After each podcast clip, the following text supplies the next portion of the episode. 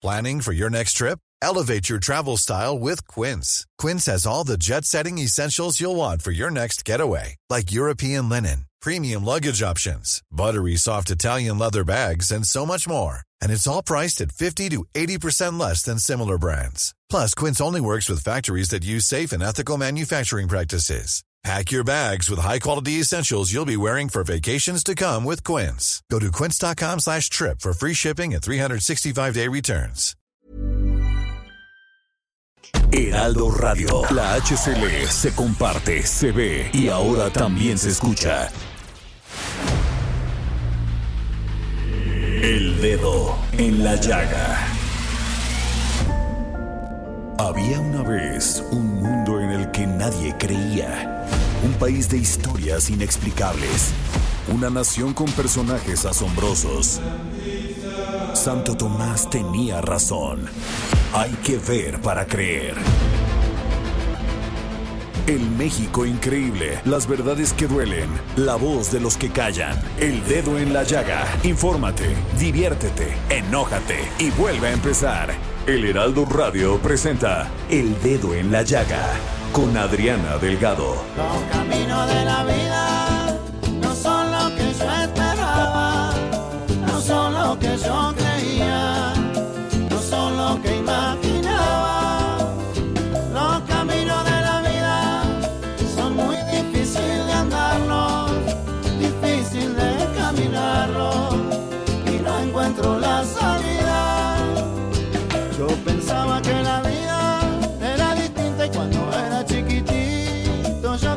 Y así iniciamos este martes 2 de marzo del 2021 con esta famosísima canción Los Caminos de la Vida de Vicentico. Y esta maravillosa canción forma parte de Los Rayos, el segundo disco estudio del cantante y compositor argentino Vicentico en su etapa como solista. Y bueno, luego de haber grabado, fíjense nada más, 12 discos compactos, ganar discos de oro y platino junto a los fabulosos Cadillacs, Vicentico quiso mostrarle al mundo sus letras como solista en las cuales se reflejan la mirada del cantante sobre el mundo. Y quiero darles muchísimas gracias a todos aquellos que nos escuchan a través del país y que la verdad en San Luis Potosí acabamos de entrar. Les mando un gran saludo a todos aquellos que nos escuchan y sobre todo que nos permiten entrar en su corazón. Créanme que este programa lo hacemos con muchísimo profesionalismo, con mucho esmero y que nuestro equipo en el cual me incluyo porque no es una persona, yo nomás estoy aquí detrás del micrófono, pero es todo un equipo el que hacemos posible este programa y pues que nos den este espacio en El Heraldo Radio. Y bueno, nos vamos a poner el dedo en la llaga con Daniel Callejas. Gracias Adri, estas son las principales notas de la versión impresa en El Heraldo de México. 20 políticos locales fueron incorporados al padrón de agresores de mujeres elaborado por el INE. Entre los casos más relevantes está el de Ernesto Ruiz Flandes, alcalde de Altotonga, Veracruz, quien ha acumulado un total de 6 registros por violencia política de género. Ninguno de ellos está impedido hasta ahora de participar en la elección de 2021. Aunque la reforma en materia de violencia política de género precisa que no podrá ser candidato quien tenga una sentencia firme al respecto, la consejera Carla Humphreys dijo que una sentencia del Tribunal Electoral del Poder Judicial de la Federación flexibilizó la regla al respecto. Recordó que autoridades electorales de Veracruz y Oaxaca ya han negado el registro como candidatos a personas que han cometido violencia política de género por considerar que el cometerla se incumple con el modo honesto de vivir, un requisito exigido a los candidatos. El gobierno del Estado de México conformó un fondo de 47 millones de pesos para la reparación del daño de familiares o ofendidos que hayan perdido a una persona víctima del delito de feminicidio. El programa otorgará 445 mil pesos una sola vez a los beneficiarios y en caso de que el crimen se haya cometido en transporte público dentro de la entidad, el gobierno estatal destinará 1.344.000 pesos a cada uno de los acreedores. La estrategia es coordinada por el Sistema Estatal de Atención a Víctimas, que consideró reincorporar este sector en su proyecto de vida con el fin de otorgar la reparación integral del daño, con perspectiva de género y sin renunciar a la justicia. La Auditoría Superior de la Federación no fue presionada para reconocer inconsistencias en el proceso de auditoría del aeropuerto de Texcoco, aseguró su titular David Colmenares, que adelantó que cesará a cualquier servidor público que por interés económico o político haya alterado el costo de cancelar la obra. El costo, fijado en 331.966 millones de pesos, fue incluido en la tercera entrega del informe de resultados de la cuenta pública 2019. Luego de que el presidente López Obrador lo descalificara, la auditoría emitió un comunicado en el que reconoció fallas en el cálculo. Agustín Caso, auditor especial de desempeño y firmante del comunicado, fue separado de su cargo en tanto se deslindan responsabilidades y Colmenares acudió a San Lázaro para aclarar dudas. Pese a que la recaudación de impuestos alcanzó un nivel histórico y se empleó 82% de los fondos de estabilización, en 2020 se registró un subejercicio del gasto en el sector público de 108 mil millones de pesos. José Luis de la Cruz, director del Instituto para el Desarrollo Industrial y el Crecimiento Económico, dijo que el menor gasto a lo programado se da en el marco de una política de austeridad, donde el mensaje que se busca mandar es de estabilidad en las finanzas públicas. El Servicio de Administración Tributaria recaudó 3.338.900 millones de pesos en un año complicado por la pandemia, 0.8% más que en 2019. El monto equivale a 14.5% del PIB, una cifra no vista en la historia reciente. Ayer regresaron a clases presenciales 350 escuelas privadas pese a la provisión por parte de la SEP. La Asociación Nacional de Escuelas Particulares informó que los planteles que abrieron sus puertas representan 1.16% de las 30.000 afiliadas al organismo. Alfredo Villar, su presidente, dijo que de aquí en adelante van a seguir abriendo y esperan que en lo que resta de los meses reabran el resto de las escuelas para que en agosto, cuando inicie el ciclo escolar, ya estén todas en operación. Por su parte, la CEP indicó que la reapertura de escuelas está considerada cuando el semáforo epidemiológico se encuentra en verde. Además, el gobierno de la Ciudad de México indicó que va a clausurar a los colegios que trabajen de forma presencial. Adri, esta es la información. Muy buenas tardes. Gracias, Daniel. Pues, ¿qué les cuento? A ver, cuando uno habla de inteligencia, controversia, de experiencia legislativa, de luchar por la democracia, por sus ideales, sin duda, sin duda está presente Diego Fernández de Ceballos. Y es que ha sido noticia y es noticia porque abrió su cuenta de Twitter. O sea, su cuenta en, va a empezar por, por todas sus redes. Y pues él había estado siempre en los medios de comunicación. Digo, finalmente es un hombre que además es muy amable, siempre atiende una llamada de los periodistas y más de los programas cuando se les cuando se le necesita. Y no había estado en redes, pero lo tenemos hoy aquí en el dedo en la llaga. Muy buenas tardes, Diego. Adriana, con mucho afecto, muy buenas tardes a ti y a tu público. Diego, ¿por qué? O sea, tú siempre has estado en los medios siempre has generado tu opinión que me parece fabulosa porque es una visión muy especial de lo que sucede en este país. ¿Por qué entrar a las redes? Mira, porque me convencieron mi familia y mis amigos de que puedo incidir más en la vida de México si soy un hombre público, como he sido toda mi vida y ha sido verdaderamente pública mi vida, que puedo aportar más si utilizo este mundo desconocido para mí, que son las redes sociales, pero en las que entro de frente, con buena intención, con ánimo de servir y sin buscar nada para mí. Por eso estoy alegre, estoy tranquilo, porque sé que no puedo fracasar, porque con buena intención, si queremos servir a México y no buscamos nada en lo personal, nadie puede fracasar, Adriana. Diego, eh, ¿y sobre qué? O sea, vas a opinar obviamente sobre la vida política del país, ¿no? Sí, claro. Sobre la vida política. Y Diego, yo sí quiero hacerte una, una pregunta porque sé que estás ocupado y, que me, ah, te agradezco que me hayas tomado la llamada, pero ¿qué, te, ¿qué opinión te merece todo este tema de las coaliciones? O sea, entre el tema del PRI, del PAN, del PRD, que son verdaderamente antagónicos en muchos temas. Mira, Adriana, en primer lugar, el contexto político nacional está obligando a ellas. Es cierto que no las prohíbe la ley y es cierto que en algunas ocasiones esas coaliciones son éticamente correctas y políticamente convenientes. Lo que sucede es que es tal el atascadero político que vive México, que ahora ya no hay identidades claras ni en los personajes de la política con mucha frecuencia, salvo algunos casos que se pueden encontrar en todos los partidos, donde hay claridad de propósito, donde hay identidad de personas y donde realmente se busca el bien de México, pero esto no es, desgraciadamente, lo general. Más bien, lo general es el buscar tope donde tope, el poder, el acomodo, la ventaja, aunque se usen trampas y se usen difamaciones y calumnias, donde no hay ley más que la ambición personal. Por eso esas coaliciones que en un momento dado se viven en México tienen muchas explicaciones. Hoy, por ejemplo, se dice, ¿cómo es posible que el PAN, el PRI, el PRD, Movimiento Ciudadano hagan coalición? Es que no pueden con Morena. Eso es falso.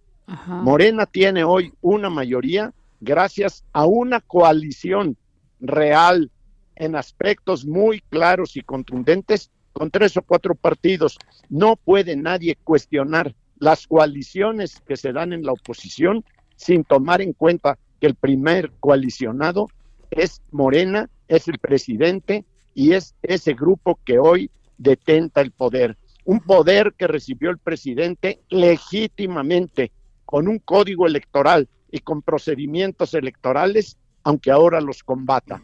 Pero con esa ley y con esos procedimientos, hoy es presidente López Obrador. Hoy tiene una mayoría por cierto, excesiva si analizamos la ley en el Congreso, porque se le ha dado una sobrerepresentación mayor que la permitida por la ley. Las coaliciones no es lo mejor para el electorado, pero a veces son explicables y necesarias. Diego, y mi última pregunta, ¿qué piensas de lo que ha señalado el gobernador de Tamaulipas, Francisco Cabeza de Vaca, sobre el uso faccioso de la justicia? Adriana, te acepto que sea la última pregunta. Sí, ya. Te lo prometo, te lo prometo. permíteme, te acepto que esta sea la última pregunta si hablamos de esta conferencia, de esta charla, pero no me vayas a abandonar porque sabes que te aprecio bien, Yo que lo te respeto mucho y que te considero realmente una periodista distinguida, respetable y valiosa. Gracias. Si eso es la última pregunta, sí te la contesto. Sí, pero de esta entrevista y no te olvides de mí. No, te, claro mando un saludo y, te mando un saludo, pero antes te contesto. no. Mira, favor.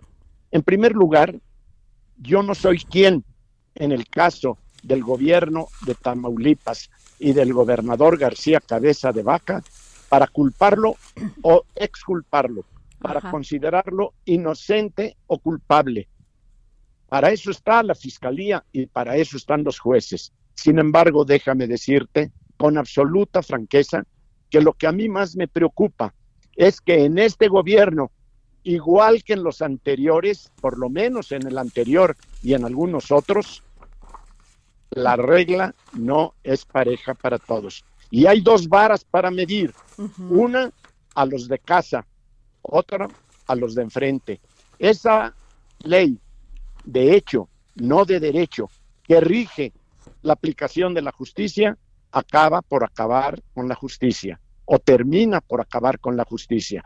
En realidad vemos en este gobierno, repito, igual que en el anterior, cómo se tiene tolerancia, olvido, perdón y alegría frente a los abusos que cometen los propios.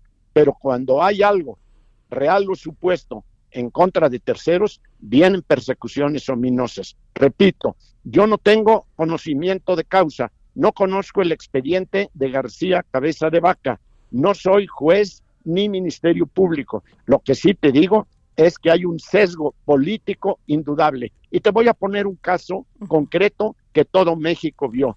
Yo tengo gran respeto para el fiscal general de la República, porque es un hombre de bien, porque lo conozco desde hace muchos años. Me merece mucho respeto Germanero. Ujú. Sin embargo, me pareció absolutamente inadmisible que para decirnos qué cosa es lo que se ha recuperado en el mundo de los criminales y qué cosa es lo que le parece el procedimiento contra García Cabeza de Vaca, diciendo que no hay persecución política, precisamente lo haya dicho en una mañanera, teniendo a dos metros de distancia a sus espaldas al presidente de México.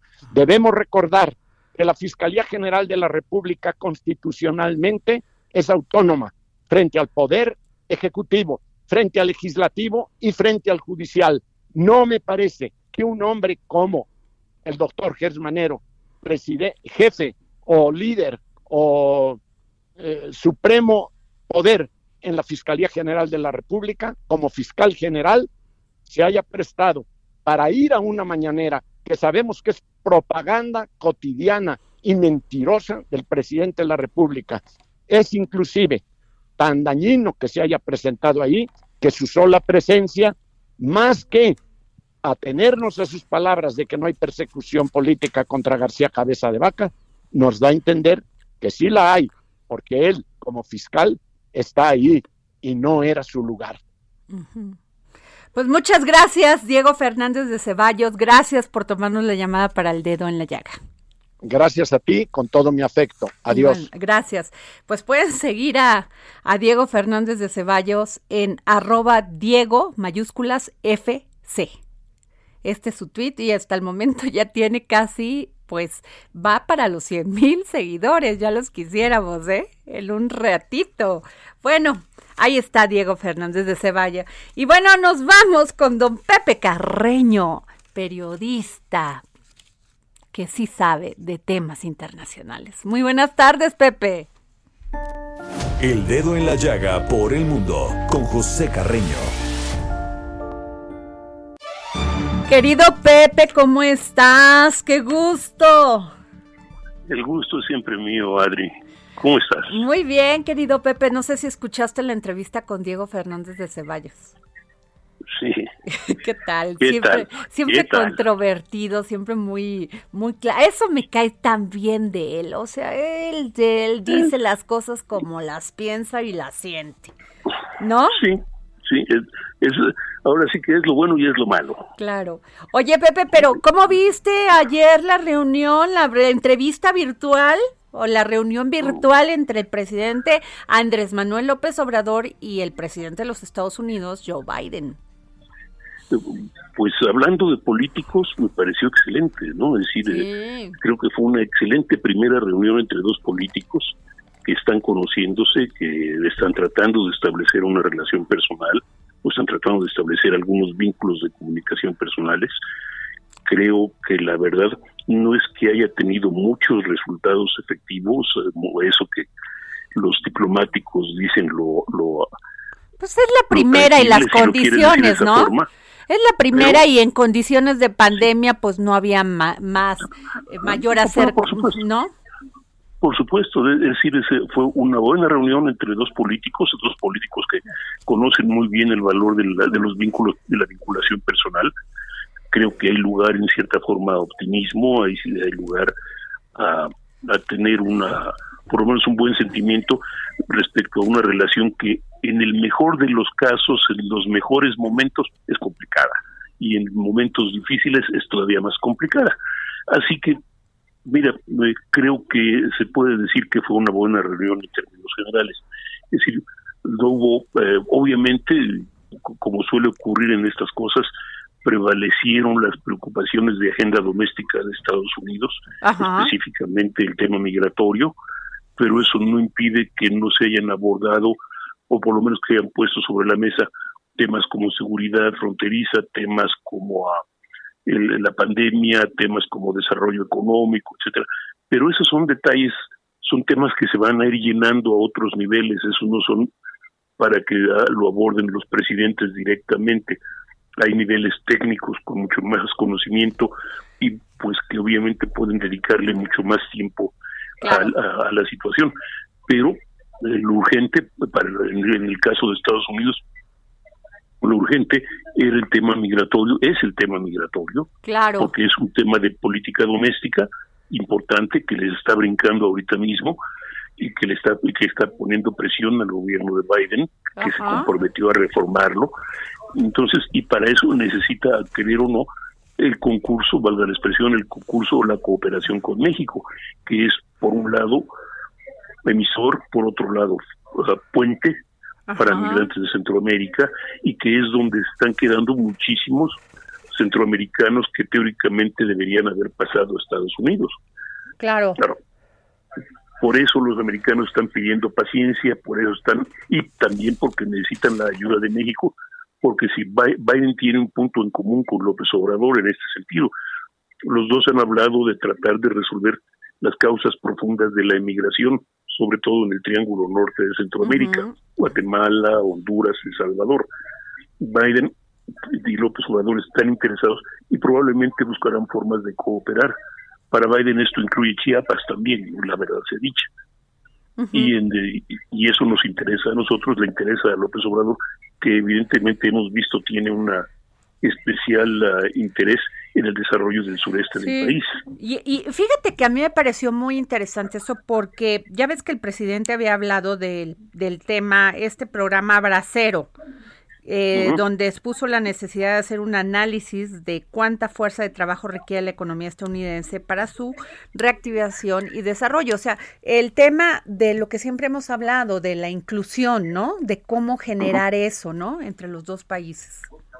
Es, es, que es, que es bien complicado, ¿no? porque por un lado tienes ciertamente el tema, el tema que es una necesidad real, porque aquella famosa frase de Vicente Fox, y trabajo, los mexicanos hacen trabajos que los negros no quieren hacer, es cierta, sobre todo trabajos rurales, pues que son los y trabajos así a nivel de barrendero, etcétera, etcétera. Pero es el que están haciendo, Pepe, es el que están haciendo y, y, ver nada más la, la, el tema de las remesas, o sea, como nunca ha estado impresionante. Exacto, ese y es, digamos que es rivaliza con cualquier programa de gobierno, la verdad. Claro, la verdad, así es. ¿No? Y, tal vez la supera, entre paréntesis, pero es otro negocio. Pero el punto es ese, es decir, es un punto real. Ahora, el problema está en que en la situación actual de los Estados Unidos y de los estadounidenses, es probable que un programa de braceros en este momento no sea bien recibido. O que les den visa temporal, que es lo que está pidiendo. O sea, a ver, como en Canadá. En Canadá tienen visa temporal y se regresan cuando acaba cuando acaba su visa, ¿sí? Creo que sería forma de que se le habría tiene es uno de los temas que que tienen que arreglar los técnicos y tienen que ajustar ellos. Oye, Pepe, y, otro punto de la agenda que te haya parecido interesante, pues casi no trataron la reforma eléctrica, pues ni la tocaron. No, esa ni la pusieron. Lo de las vacunas, pues el presidente yo creo que pues esas cosas, este, pues, ni debería mencionarlas porque para que él levante esa expectativa ya le contestó Biden a la hora, por medio de la de la de la vocera, pero pero el, el otro punto, Pepe, que es muy interesante es que a mí me pareció que el presidente estuvo muy muy relajado, el presidente Andrés Manuel López Obrador, y hay una crítica en redes por eso que si estaba, eh, casi la corbata, eso es lo que menos importa. ¿O tú crees que importa? No, es, lo de menos. A mí, a mí me llamaron la atención dos frases, una de Biden y una de López Obrador. Biden dijo que ninguno de los dos países ha sido un vecino cómodo para el otro, con frecuencia han sido vecinos incómodos y eso es algo que lo sabemos todos. Eh, y el eh, y la segunda de López Obrador, que bueno, que, sí, eh, se, recordó de aquella frase de Porfirio, que atribuida a Porfirio Díaz de México, tan lejos de Dios y tan cerca de Estados Unidos, y ahora que ahora es tan cerca de Dios y no tan lejos de Estados Unidos y es para bien o para mal una realidad. Yo creo que la situación, vuelvo a lo que comentábamos hace un momento, creo que es un buen principio de relación personal. Los detalles se van a discutir, se van a arreglar, se van a ajustar, se van a remendar o no de acuerdo con las necesidades domésticas de los dos países y las posibilidades de los dos lados y llegar a algún tipo de acuerdo, algún tipo de intercambio, que, yo necesito esto, ¿qué me vas a dar? Claro, te pues puedo dar esto, pero que me das a cambio. Y yo creo que ahí va, a tener mucho que ver Esteban Moctezuma, porque es un gran negociador, ¿eh? También, y, y habrá que ver quién, a quién nos manda. A, yo creo que eh, Estados Unidos aunque teniendo a Roberta Jacobson como encargada de la frontera, es, eh, es esperanzador, la verdad. Se Pues muchas gracias, querido Pepe Carreño. Gracias por tomarnos la llamada para el dedo en la llaga. Siempre el dedo en la llaga es uno de mis programas queridos. Gracias, querido Pepe. Bueno, pues nos vamos a un corte, pero sin antes decirles que por favor lean mi columna que está en el Heraldo impreso, creo que es en la página 4 o la 2, no sé, a ver, no creo que es la 4, porque hablo de el poder por el poder y es precisamente con lo que vamos a regresar porque los candidatos hacen y deshacen las coaliciones y todos estos temas. En el, o síganme en Adriana, Adri Delgado Ruiz, arroba Adri Delgado Ruiz. Nos vemos en corte y regresamos. Necesitaba y hoy me doy cuenta que tanto así no es a mi madre la veo cansada.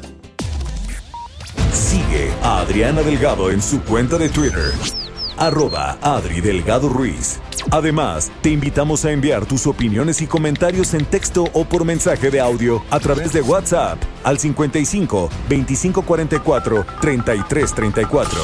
Y si quieres escuchar El Dedo en la Llaga de El Heraldo Radio, en cualquier momento y donde quiera que te encuentres, descarga el podcast disponible en Spotify y iTunes. Heraldo Radio, la HCL se comparte, se ve y ahora también se escucha.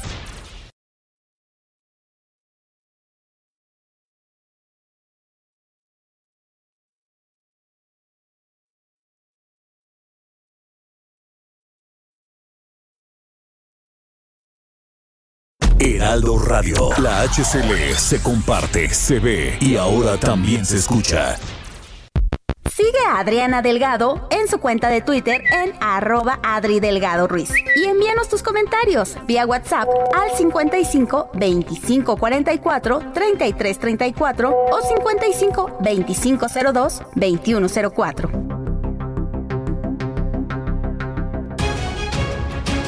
Pues regresamos aquí al dedo en la llaga por el Heraldo Radio 98.5 FM. Y bueno, ¿qué les cuento?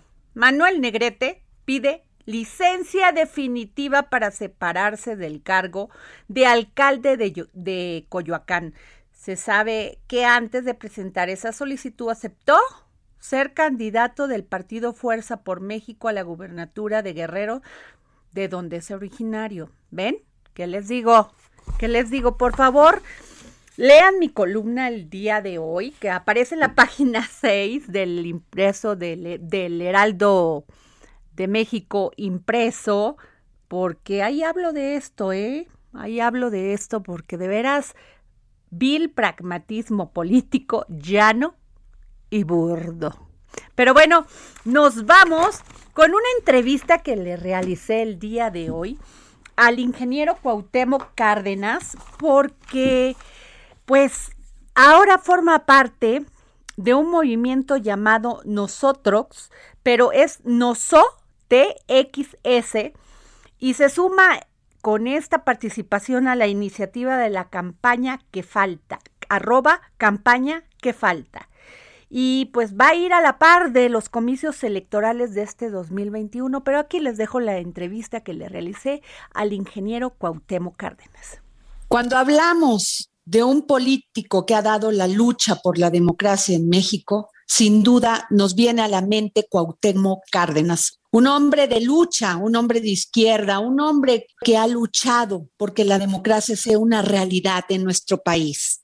Muy buenas tardes, ingeniero Cuauhtémoc Cárdenas. Muy buenas tardes, un gusto estar con ustedes, un saludo muy cordial a quienes nos ven y escuchan. Ingeniero, usted forma parte de este movimiento llamado Nosotros, que se suma a la iniciativa, la campaña que falta, que pues empezará a la par de los comicios electorales de este 2021. En esta campaña ustedes dicen que no van a buscar votos, es más bien un llamado de atención en varios sentidos a partidos y a candidatos. Ingeniero, ¿qué nos puede decir de este movimiento nosotros? Bueno, primero que estaremos acompañando las, eh, las campañas, que son muchas las que se van a realizar ahora en el 2021, que están por empezar en unos días, pues no, no apoyando candidatos ni apoyando a partidos, sino invitándolos a que hagan propuestas, a que tenga, a que nos digan cómo pretenden resolver los eh, grandes problemas del país, no solo a señalar cuáles son estos problemas, sino cómo eh, lograr su, su atención y su solución. lo que estamos viendo es la ausencia de propuestas por, en la propaganda que hasta este momento están haciendo los partidos políticos. Entonces, vemos que se eh, autoelogian, pero que descalifican al de enfrente en todos sentidos, por incapaz, por malo, por etcétera. Entonces, lo que nosotros proponemos es que haya propuestas, propuestas de cómo enfrentar, cómo atender los problemas, pero al mismo tiempo estas propuestas pues van a constituir eh, compromisos por parte de quienes están directamente participando en, el, en los procesos electorales. Ingeniero, usted ha hablado de las coaliciones. Incluso le parecen posiciones francamente antagónicas. Y vamos a un pragmatismo político que a veces es llano y burdo. Los principios se han hecho a un lado, las ideologías olvidadas, idearios y convencimientos sustituidos por la búsqueda del poder al costo que sea partidos políticos que registran una plataforma y dos años después la desconocen para sobrevivir. ¿Qué piensa usted, ingeniero? Bueno, me parece que eh, las, eh, hasta este momento lo que hemos visto de coaliciones no están respondiendo a, un, a, programas, no están respondiendo a propuestas. Entonces lo que estamos viendo es que quienes habían estado en posiciones antagónicas, pues ahora están coincidiendo y no sabemos en caso de que alguno eh, de estas coaliciones llegue a una posición a partir de la elección, pues si va a estar en favor de uno o de otro, porque lo que estamos viendo pues es una eh, mezcla de contrarios y no sabemos cuál puede prevalecer en el momento en que se gane una elección. Por eso creemos que es importante la propuesta y por eso yo considero que en el caso de los partidos, el proyecto de país que pretenden se desarrolle, si ellos eh, pudieran tomar las decisiones principales en el país. Pero es nada más la lucha del poder por el poder, ingeniero. O sea, de quítate tú para ponerme pues yo. Si no, hay, si no hay propuestas, pues no podemos eh, calificarlo de otro modo. Si, empieza a haber propuestas, pues ya veremos eh, qué es lo que unos u otros nos están proponiendo. Y sobre todo en este caso, eh, aparte del señalamiento de los problemas, me parece que es muy importante que nos digan los cómo. Esto es el cómo se va a atender tal o cual problema, qué medidas concretas se van a adoptar para dar atención a un problema en particular.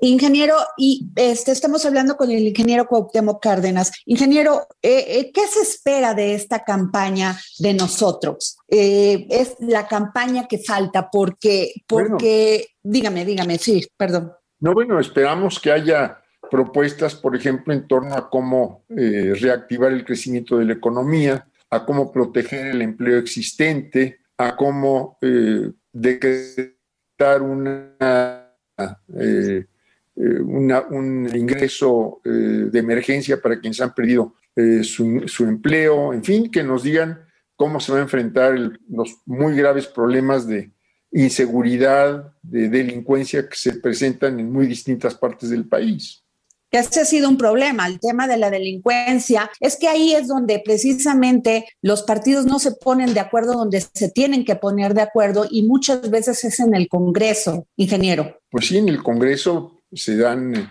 coincidencias y diferencias.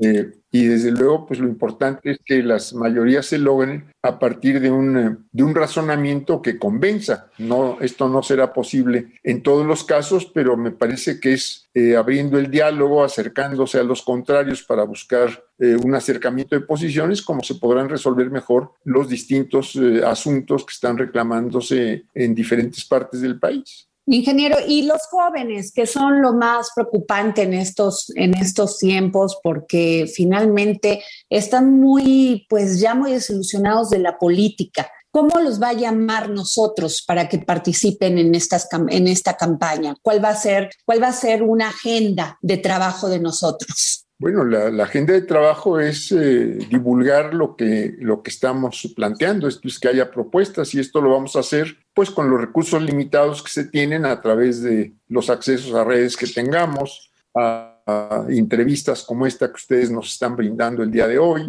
a pláticas que seguramente nos están ya, estamos ya recibiendo para ir a distintas partes del país, en este caso a través de estos medios electrónicos, por, mientras subsistan los riesgos de, en materia de salud, pero bueno, utilizaremos los, los recursos y los medios, las trincheras, a las que tenemos acceso. Eh, no haremos el trabajo de un partido político, no somos partido político, no estamos en favor ni, ni, menos en contra de ningún partido y de ningún candidato, pero sí creemos que es indispensable que se tome conciencia de lo importante y lo urgente es que haya propuestas para que la gente tenga un, sí pueda dar un voto realmente informado, un voto que vaya, eh, pues no solo en un sentido de favorecer a una persona, sino favorecer una propuesta, una idea, un programa.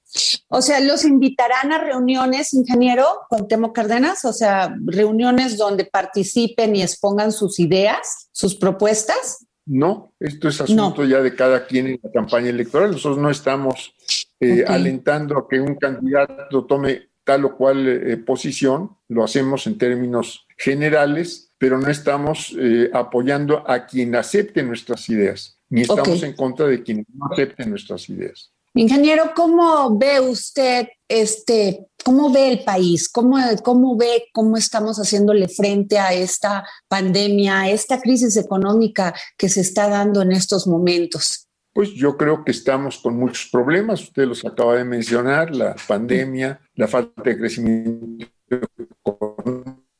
la pérdida de empleos, el crecimiento de la pobreza y la desigualdad, pues eh, eh, son eh, en este caso los partidos políticos, ya que estamos frente a una elección, los que nos tienen que decir cómo pretenden que se resuelvan esos problemas. Ingeniero, ¿y cómo ve usted la relación de México con el nuevo gobierno de Estados Unidos, con John Biden?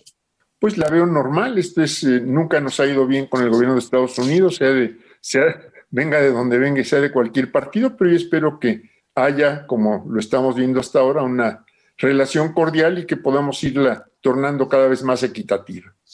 Eh, y por último, ingeniero, ¿cómo ve usted esta reforma de la de que se está haciendo a la energía eléctrica?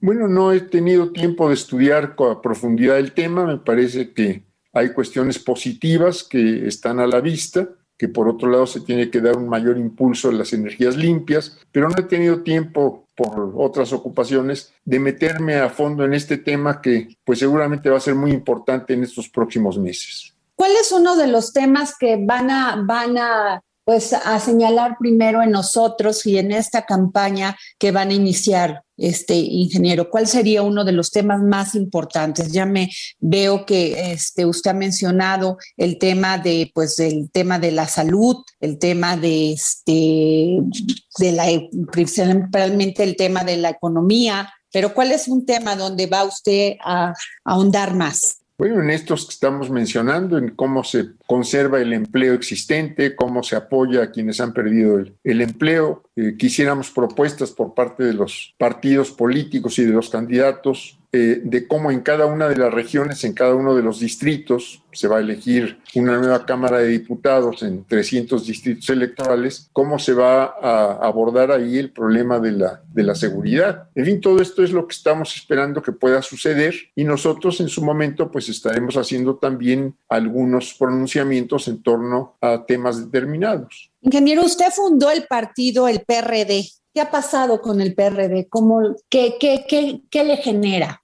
Emoción, desilusión? Mire, lo que le puedo decir es que desde 2014 no tengo nada que ver con ningún partido político. Son para mí casas ajenas y no tengo por qué dar opinión ni en favor ni en contra de, ninguno. Ok, muy bien. Pues muchas gracias, ingeniero Cuauhtémoc Cárdenas. Muchísimas gracias que nos haya tomado la llamada para el dedo en la llaga. Le valoro muchísimo. Muchas gracias. Un saludo cordial. gracias. Pues bueno, ahí están las palabras del ingeniero Cuauhtémoc Cárdenas, sin embargo, sin duda, perdón, siempre muy interesantes porque además pues un hombre que yo respeto mucho por su gran lucha hacia la democracia en México. Y bueno, nos vamos con la diputada Patricia Terrazas Vaca, presidenta de la Comisión de Hacienda y Crédito Público de la Cámara de Diputados. Muy buenas tardes, diputada, ¿cómo está? Hola, muy bien. ¿Y ustedes cómo están? Muy buenas tardes a todo tu auditorio. Muchas gracias. Oiga, diputada, desde ayer la andábamos buscando y yo le agradezco porque sí me contestó. Usted siempre muy, muy amable con los medios. Y sobre este, sobre este tema de, del, de David Colmenares, páramo titular de la Auditoría Superior de la Federación. Quiero tocar varios temas, si me lo permite. ¿Cómo lo ve usted desde la Comisión de Hacienda y Crédito Público? Bueno, mira, yo te voy a dar mi opinión eh, como auditora principalmente. Cuando tú realizas una auditoría, es muy, e, e, es evidente que a quien le está realizando la auditoría y le sacas observaciones, pues nunca vaya a estar de acuerdo. Es en el caso de un delincuente siempre te va a decir que es inocente. Pero hay que, hay que enfatizar muy bien cuál es el problema. Pueden ser problemas de registro, pueden ser problemas evidentemente de desviación de recursos, pueden ser problemas de, clasificación de cuentas, pero al final del día el, el, que tú emitas una observación, la obligación es de aclararla a quien le emite la observación. Okay. la Auditoría Superior de la Federación tiene eh, gente de muchos años, gente muy profesional. Para poder estar en, la Auditoría Superior de la Federación tienes que tener muchos años de experiencia, pero además una profesión en la que tú seas especialista en ese tema. Son temas técnicos específicamente. Entonces, yo lo que veo en, en este momento del país es que hay que cuidar las instituciones y hay que ser muy respetuosos de ellas y de quienes la integran. Puede haber equivocaciones, sí, porque pues no hay, no hay un ser humano que no cometa un error, necesitaría ser Dios para no cometer errores, pero hay que ver que, que ese error no tenga una trascendencia que puedas caer en otros errores eh, peores a la hora de tomar decisiones. Pero sí es súper importante el que tengamos como precedente que es una institución y en este momento del país tenemos que cuidar las instituciones principalmente. Oh, eh, eh, diputada, pero ¿a qué se refiere el, la auditoría? Bueno, David Colmenares, el auditor de, Superior de la Federación, de, de que va a haber un resultado consensuado.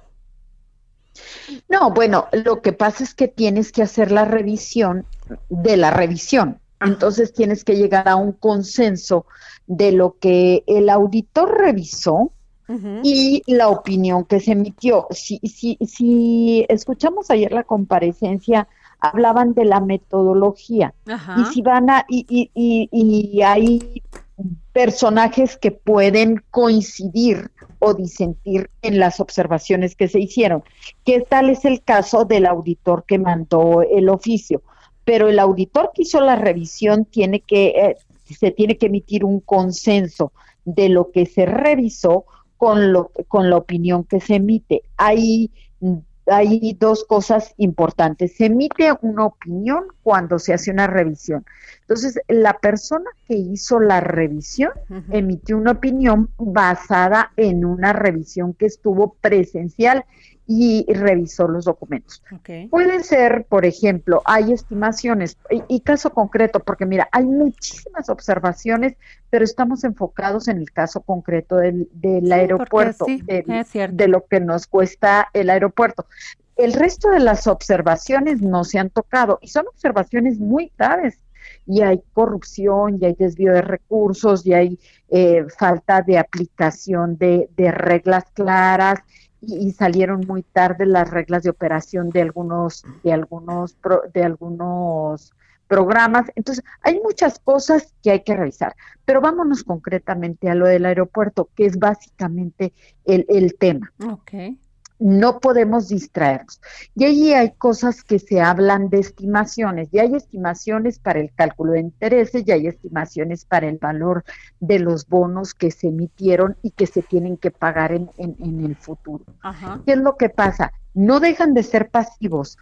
A lo mejor hay una equivocación en el cálculo o la estimación. A ver, hay, un, hay algo que tenemos que pagar en el futuro. Tenemos un bono que nos dio recursos para la construcción del, aeropuerto. Y lo tengo que pagar hasta en 47 años. Yo como auditor hago una estimación de cuánto tendría que pagar dentro de 47 años. Ahí me pude haber equivocado en el cálculo, pero de que existe el pasivo sí existe y que lo tengo que pagar también lo tengo que pagar. Luego también hay créditos que se utilizaron para la construcción del aeropuerto. Y también hay una estimación del cálculo de intereses que tengo que pagar. Es lo que le iba a decir, el cálculo de intereses, qué interesante. Sí, entonces puede haber una equivocación en la metodología, en el cálculo, pudiera, pero de que existe el pasivo existe y existe un quebranto al Estado mexicano existe y existe porque se construyó se se construyó una narrativa de que a los mexicanos no nos iba a costar. Sí nos está costando y nos está costando más de lo que dijeron que nos iba a costar. Entonces, sí es muy, muy importante no perder de vista lo que realmente se dijo. Hay otra cosa que también me parece gravísima, es que el presidente de la República esté metiendo las manos a una observación diciendo que tiene otros datos. Y esa parte no la debemos consentir, porque es, son observaciones a su gobierno y tendría que ser muy institucional y esperar que las observaciones sean desvirtuadas por los personajes que tendrían que hacerlo antes de hablar de bote pronto en una mañanera. O sea, eh, debió haber salido el secretario de Hacienda antes del presidente. Por ejemplo, o si las observaciones son en ese sentido, pues debería ser una contestación institucional y técnica, no una contestación mediática, que a mí me parece que es muy desafortunado que salgan a medios antes de que lo hagan de manera institucional y con un documento donde estén basando su dicho. Pero también ahí, este, pues incluso le costó este que lo separaran de su cargo a Agustín Caso Rafael, ¿no? Ah, por, exactamente. esta comunicación también que dio, ¿no? Exactamente, porque tampoco la debió haber hecho. Esa comunicación se tiene que hacer en base a lo que están presentando. Y te digo, tiene que ser documentos técnicos, no mediáticos. Y el documento dice, pues hay un error. Bueno, pues eh, el, error en qué consiste y, y, el dice debe de decir, ¿verdad? Entonces sí es súper importante que, que, que no, no le entremos a los temas mediáticos si no tenemos el tema técnico resuelto y es en lo que deberíamos basar los hechos. Sí, claro. Y esperar, y esperar, porque por ejemplo ahorita dice, se va a revisar entonces, ¿en qué quedamos? La gente, la gente común, la gente, los ciudadanos, entonces voltean a ver y dicen, ¿en qué quedamos? Unos dicen que hay observaciones, otros dicen que no hay y otros dicen que hay un error. Pero ¿hasta dónde estamos en esto? porque entonces la razón de la de la Auditoría Superior de la Federación se pierde. Exactamente, y debemos cuidar las instituciones y aparte son mecanismos de, son mecanismos que regulan el buen uso de los recursos de los mexicanos. No es un mecanismo para que el presidente acepte o deje de aceptar. No, señor. Él se debe de someter a las observaciones de un órgano que depende de otro poder, que no es el de él. Muy bien. Y este estamos hablando con la diputada Patricia Terrazas Vaca del PAN y secreta, este presidenta de la comisión, ¿en qué quedó esto de establecer que cuando existe una enfermedad grave, pandemia o, o emergencia, el monto total de las deducciones que podría efectuar los contribuyentes podría ser del 100% sobre gastos médicos, hospitalarios y funerarios relacionados? Ah, bueno, eso ya estaba, no es ninguna nueva, o sea, no es una reforma. O sea, las deducciones, las deducciones. Es un proyecto de decreto, ¿no? Sí. Ah, bueno, pero es una deducción, es una deducción personal y ya puedes hacer tú la deducción de tus gastos eh, funerarios, ya los puedes hacer el tuyo y el de tus descendientes, no hay necesidad hospitalarios también, eso, hospitalarios también, también tus gastos hospitalarios y tus, eh, eh, aquí lo único que podría cambiar es que, por ejemplo, tus gastos de medicamentos, tus medicamentos los puedes hacer deducibles siempre y cuando estés hospitalizado. La única diferencia sería esa, pero el que tú puedas deducir tus gastos funerarios y tus gastos hospitalarios ya estaba en la ley. O sea, por ejemplo, todas las personas que padecieron, este, se contagiaron de, de COVID-19 pueden ya hacer su, su deducción de todo lo que gastaron del paracetamol o algunos, en otro caso, otro tipo de, de medicina. Así es, así es, Mira qué porque interesante. no, neces- no necesariamente tienes que estar hospitalizado. Lo puedes hacer porque sa- salió un Y, los estudios de COVID, o sea, las estas del, del PCR y todo eso, las pruebas, este, este, diputada. Bueno, Eh, sí, las pruebas también las puedes ah, deducir, también las pruebas son parte de los medicamentos. ah, pues eso es muy buena información porque mucha gente está confundida sobre esto, que pueden hacer la deducción de las pruebas del COVID, del PCR o las u otras, las del IgG y los y los este las medicinas que utilizaron en en este tema para para aliviarse, ¿no? Sí, sí, de hecho las tienen que deducir porque es un gasto estrictamente indispensable y eso eh, lo considera la ley, lo considera el artículo 31 de Ley de Impuestos sobre la Renta, que Mm. todos los gastos estrictamente indispensables los puedes hacer deducibles. Muy bien, pues le agradezco muchísimo, diputada, muchísimas gracias, diputada Patricia Terrazas Vaca, presidenta de la Comisión de Hacienda y Crédito Público en la Cámara de Diputados. Gracias por habernos tomado la llamada para el dedo en la llaga. Estoy a tus órdenes, muy buenas tardes. Buenas Muchas tardes. gracias. Y bueno, pues nos vamos. Ya terminó este dedo en la llaga. Gracias, nos vemos mañana. Me doy cuenta que está El Heraldo Radio presentó El Dedo en la Llaga con Adriana Delgado. Heraldo Radio, la HCL se comparte, se ve y ahora también se escucha. Imagine the softest sheets you've ever felt. Now imagine them getting even softer over time. That's what you'll feel with Bowl and Branch's organic cotton sheets. In a recent customer survey, 96% replied that Bowl and Branch sheets get softer with every wash. Start getting your best night's sleep in these sheets that get softer and softer for years to come. Try their sheets with a 30-night guarantee. Plus, get 15% off your first order at bowlandbranch.com. Code BUTTERY. Exclusions apply. See site for details.